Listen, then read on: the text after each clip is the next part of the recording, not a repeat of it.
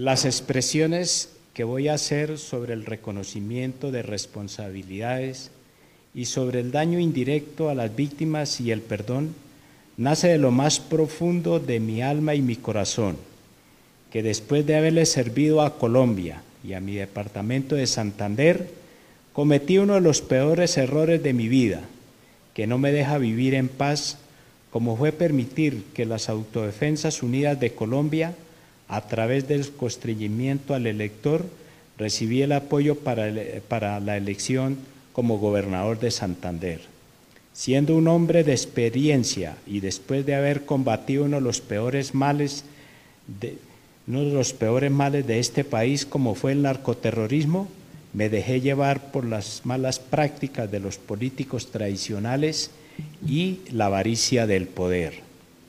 Quiero en esta audiencia sentir la tranquilidad de paz y dejar el mejor legado a las juventudes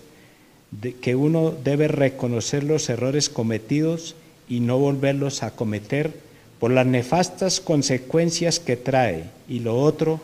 porque uno le está fallando a sus padres que siempre le inculcaron el mejor legado de las buenas costumbres, principios y valores.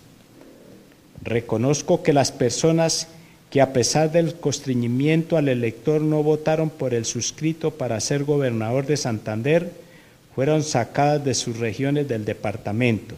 Y quiero reparar el daño causado a estas personas las que determine la jurisdicción para la paz con el proyecto productivo de titulación de tierras, denominada la finca Sevilla,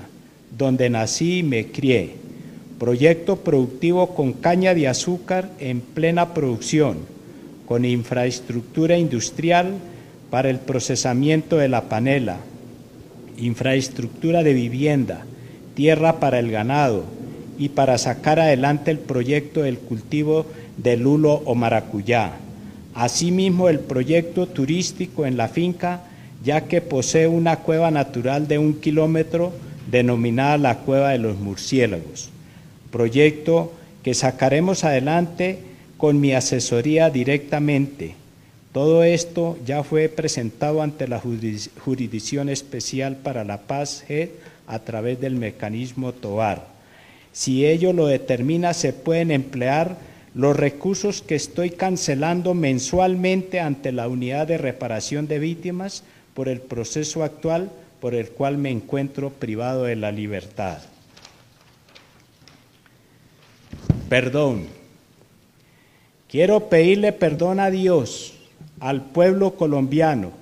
a las comunidades santanderianas y a mi esposa Mónica María Barrera Carreño y a su señora madre Socorro Carreño Miranda quienes han sufrido mucho por mi error y también fueron víctimas, pero en especial con todo el arrepentimiento